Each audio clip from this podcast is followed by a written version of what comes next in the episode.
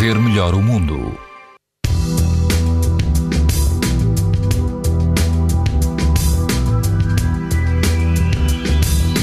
Quase todo o país apresenta hoje risco alto e muito alto de exposição à radiação ultravioleta.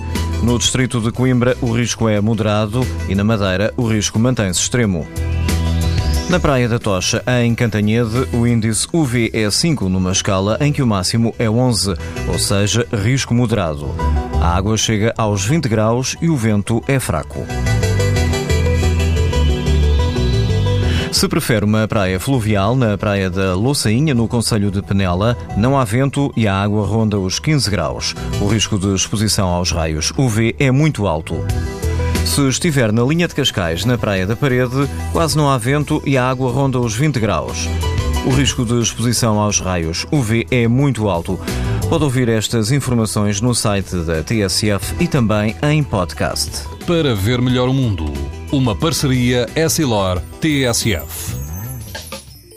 Os raios solares podem provocar lesões nos olhos das crianças e dos adultos. Proteja-se e aos seus filhos com lentes Essilor Proteção Total.